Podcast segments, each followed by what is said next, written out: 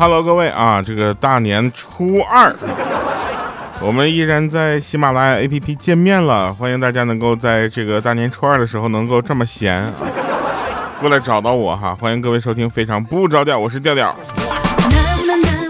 首先呢，我们这个呃一套感谢之后呢，我们还是要说的哈。这个今年啊，过年我也不知道是怎么了，可能是因为我在老家过年，你知道吧？就年味儿特别的足。过个年，我已经好久没有被炮声所吵醒了。结果这一回牡丹江，这过年好嘛？怎么说呢？这好家伙，这这炮放的，你知道吗？年味十足。我们的空气质量就是也突破想象了。啊，过年放炮本来是一个比较有气氛的事情哈，咱也不给别人添堵哈，咱不说是就你别放了怎么样不合适，对不对？那你放炮是不是应该找一个稍微安全点的地方放炮呢？昨天我看到楼下一个大哥带个孩子放炮啊，在电线杆底下放窜天猴。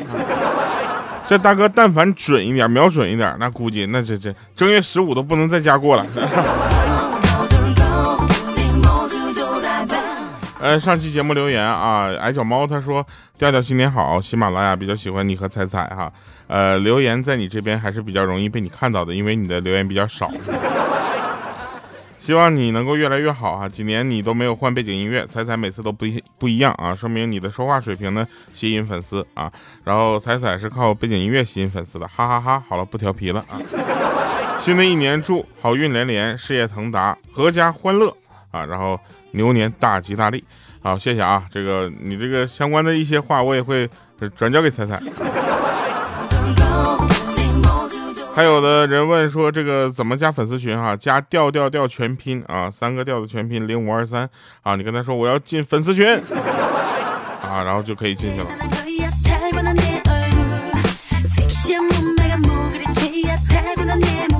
还有说调啊，今天晚这今年春晚有一个小品啊，有一个人长得跟你一样。你这我知道你说的谁。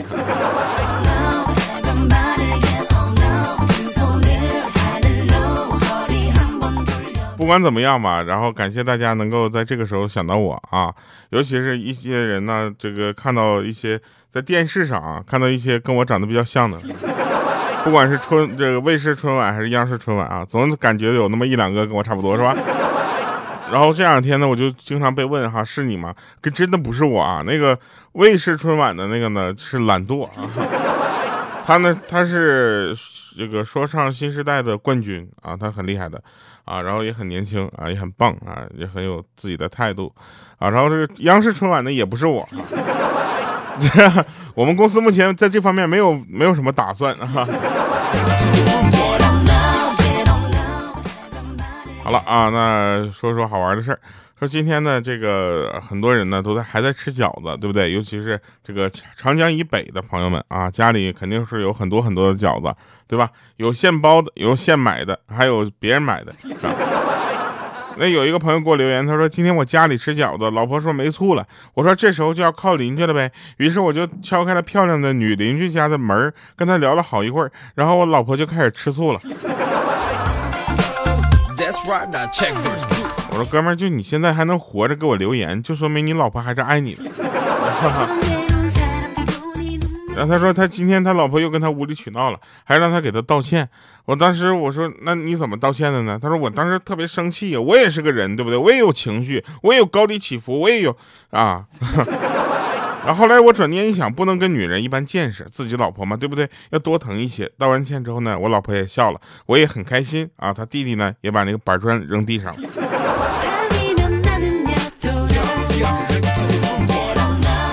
我就继续问他嘛，我说那你最近有没有什么好玩的事情跟我分享呢？他说别提了。有一天我老婆问我幸运数字是多少，我思考了一下，我说十六。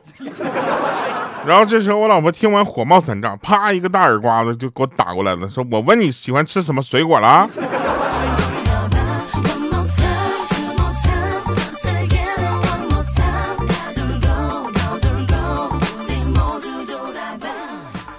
我说：“那 你老婆这个脑回路啊？”是不是挺特别的？他说我这还叫特别？有一回他嫌我给他那个微信上的备注太难听，要求我改。然后我想了想，我就写上个二货媳妇儿。我说这不你你这又要挨揍了？他说是，但是挨揍的点你死也想不到。我说什么呢？他严肃的看着我说：“老实交代，你是不是还有个一货媳妇儿？”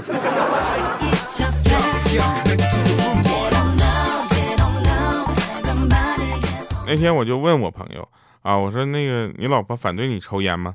他回答他说那是绝对的反对我吸烟的。我说那你老婆挺关心你啊。他当时眼泪都掉下来了。不是，他说总是说反正两个人抽烟比较浪费钱。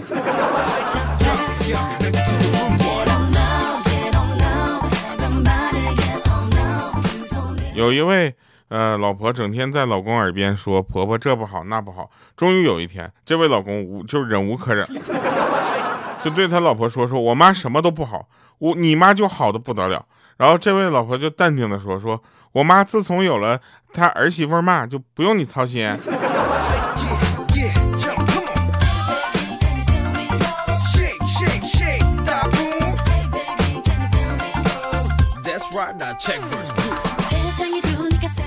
很多的事儿啊，就怎么说呢？就四个字来形容吧，将心比心。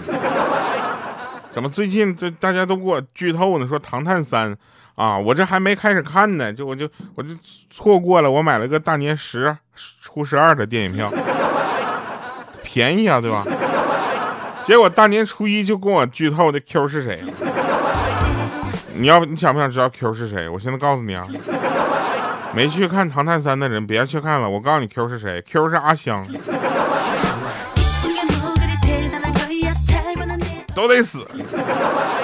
Q 是沈腾，Q 是刘德华，Q 是贾玲。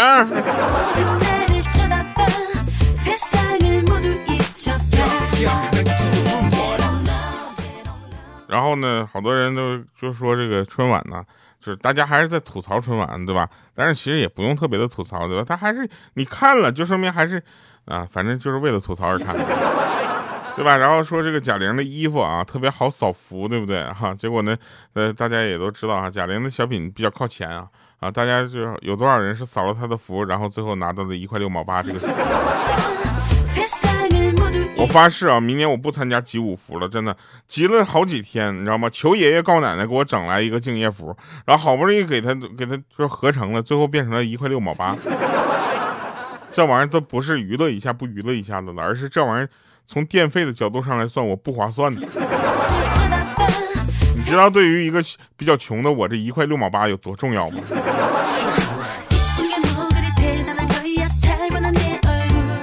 我有一个朋友贼逗，找他老婆要零花钱，他老婆说两百够不够，他就用手比了一个 OK 的手势啊，结果他老婆就很生气，说啥？你还敢要三百？给我滚一边去，一毛钱都没有，然后就走了，啥也不是。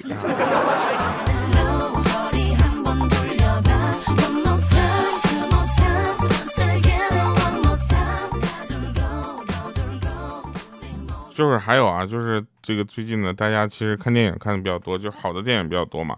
我们说完《唐探三》，我们说一下《你好，李焕英》是吧？《你好，李焕英》这个这个作品呢，这是从这个他的小品啊来出来的，而且小品呢是根据贾玲的这个真实的一个呃生活经历啊而进行这个改编和艺术创作的。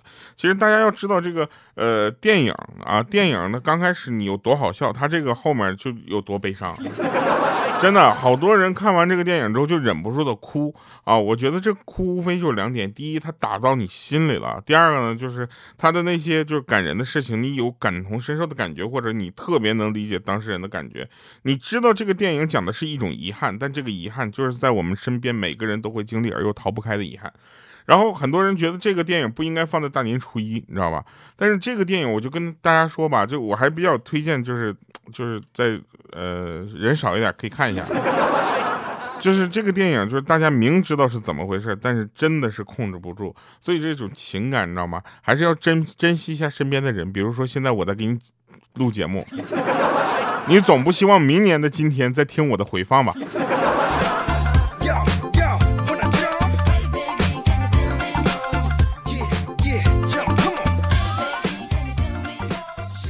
还有呢，就是我突然发现啊，现在很多的事情呢，就跟以前不理解，现在突然理解的是一样的。以前我就不理解那些，哎，作诗的人呢，画画的艺术家为什么都在人不在了，作品才火了，他的各种艺术价值被大家认可了，对吧？现在我们经历这样的事儿还少吗？这些，呃。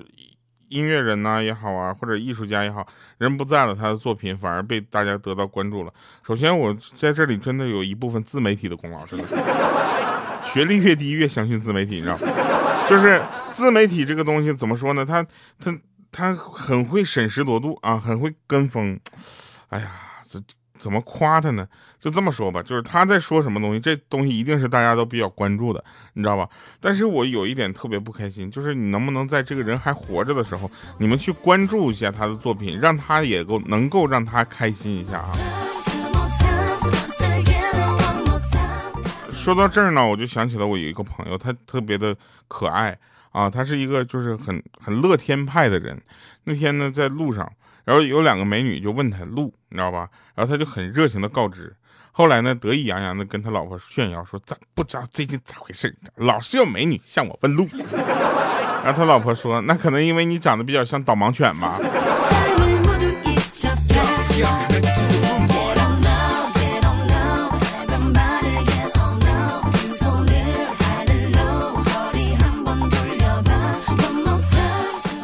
还有人吐槽说春晚的小品啊，在歧视胖子，对不对？说人人笑龙龙，人人是龙龙。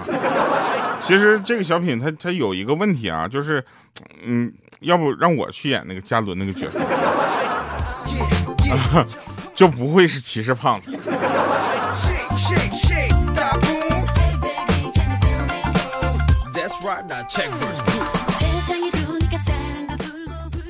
还有啊，就是有没有大家有没有发现一件事情啊？就是其实很多人嘛比较喜欢那个让你开心的事情，但是每个人的开心的点又不太一样，你知道吧？所以大家什么叫做众口难调，你知道吗？众口难调就是，嗯，我给你举个例子吧，比如说一只猫和一个老虎。都是猫科动物，对不对？猫和老虎从未见过面。有一天，一只怀孕的猫见跟一个老虎就擦肩而过。这时候，大家都在想什么呢？你是上帝视角，你能看出来他们两个不一样，他们都不有不同，有各自的想法。但实际上，他们俩不想的是不一样的，是怎么想的？猫是这么想：居然有这么大的猫，基因突变呢？老虎怎么想？老虎想：现在的小孩越来越不像话了，这么小就怀孕了。看到了，不管是笑点也好，认知也好，都会从自己的认知角度和对这个世界的这个认知而出发，作为一个出发点。就比如说，有的人看到我之后，非常的就惊讶，说哇，这世界还有这么胖的人。说到这儿，我真的，但是有的人呢，就就习以为常了，对不对？因为他可能身边还有比更胖的，就就你知道吗？就是这就叫见识啊。那天我在贴吧问我说：“哎，牡丹江市区里还能放炮呢？”结果下面有一个人说：“这个你这不是废话吗，大哥？” 这就足以说明他的见识。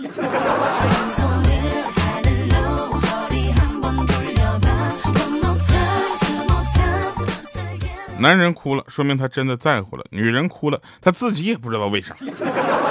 对不对？你看啊，我昨天晚上睡觉的时候，一不小心忘开加湿器了，好嘛，今天早上起来嗓子特别疼，然后早上起来我就用了无数种方法，你知道吧？无数种方法去让我的嗓子尽快的缓解。后来我发现一个问题，好像不是特别疼的问题，它肿了。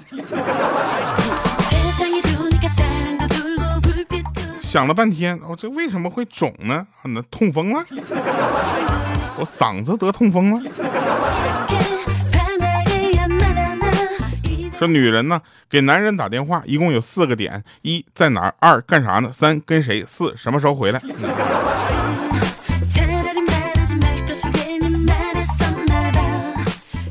有人说，女人的年纪越大越难找对象，不是因为年纪越大越没有魅力，而是因为年纪越大越不好骗了。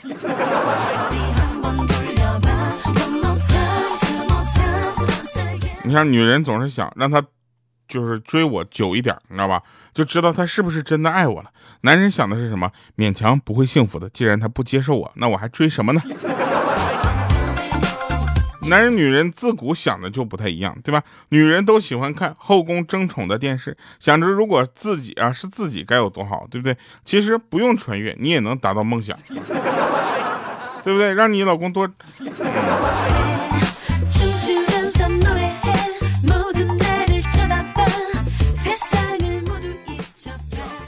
说一一两银子啊，和现在人民币是三百块钱左右。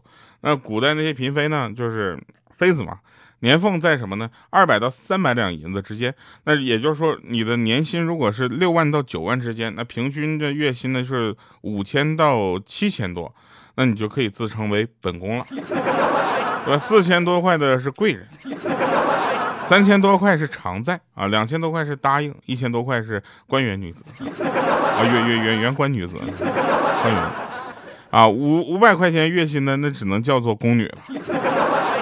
各位小主知道自己的身份地位了吧？说说男人啊，男人呢发怒的时候呢是地雷似的啊，一片大地随你随便跑，怎么都行。但是有几个点是不能碰的，比如他的家人、事业、名誉，一碰就炸，分分钟让你粉身碎骨。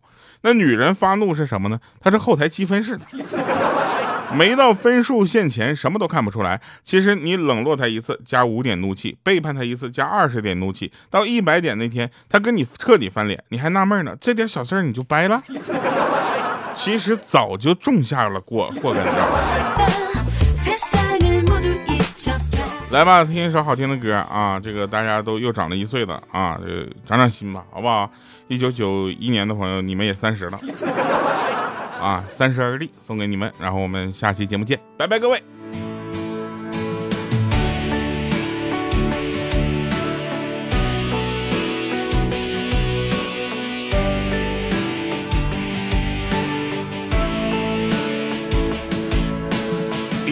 人来到陌生的地方，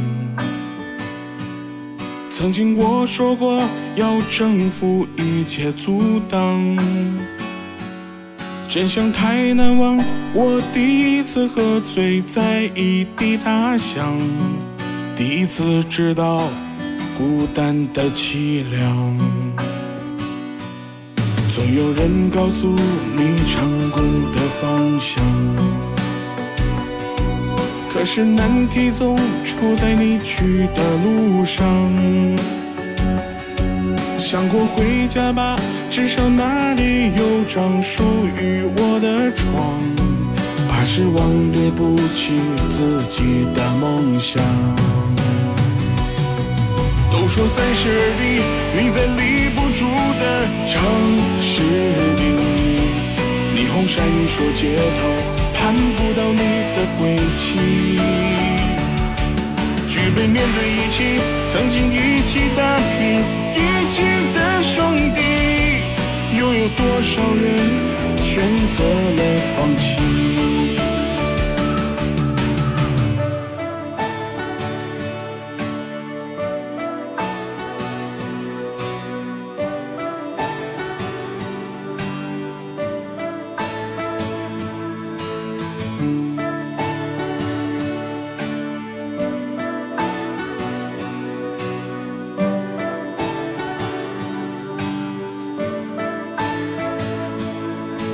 一个人来到陌生的地方，曾经我说过要征服一切阻挡，真相太难忘。我第一次喝醉在异地他乡，第一次知道孤单的凄凉。总有人告诉你成功的方向。可是难题总出在你去的路上。想过回家吧，至少那里有张属于我的床。怕是忘对不起自己的梦想。都说三十而立，你在立不住的城市里，霓虹闪烁街头。看不到你的轨迹，举杯面对一起，曾经一起打拼一起的兄弟，又有多少人选择了放弃？都说三十而立，留不下的足迹陪着你，越过街头，又是一次麻木的刷新。究竟跑过的你，那些心里的话，没人继续听。转身不舍离去，只剩下自己。